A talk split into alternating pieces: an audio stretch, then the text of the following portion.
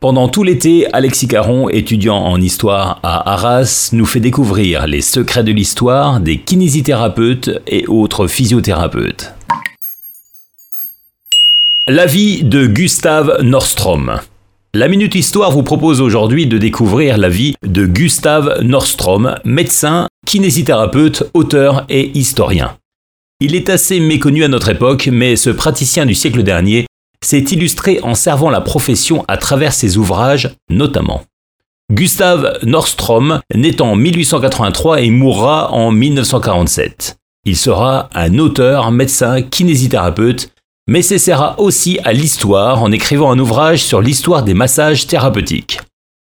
Il sera docteur en médecine, diplômé de l'Académie de Stockholm, et vivra à Paris où il tentera de promouvoir les bienfaits du massage, en apparaissant dans le journal du Figaro de février 1881, dans lequel il montrera les effets des méthodes du docteur Zender. Il sera l'auteur de plusieurs ouvrages tels que le manuel de massage suédois ou une notice sur la gymnastique de Zender. Mais il écrira surtout l'aperçu historique sur le massage en 1912, relatant l'évolution de la profession au travers des âges. On dispose d'assez peu d'informations à son sujet. En effet, il apparaît uniquement lors de publications professionnelles ou lors de la publication d'un de ses rares ouvrages.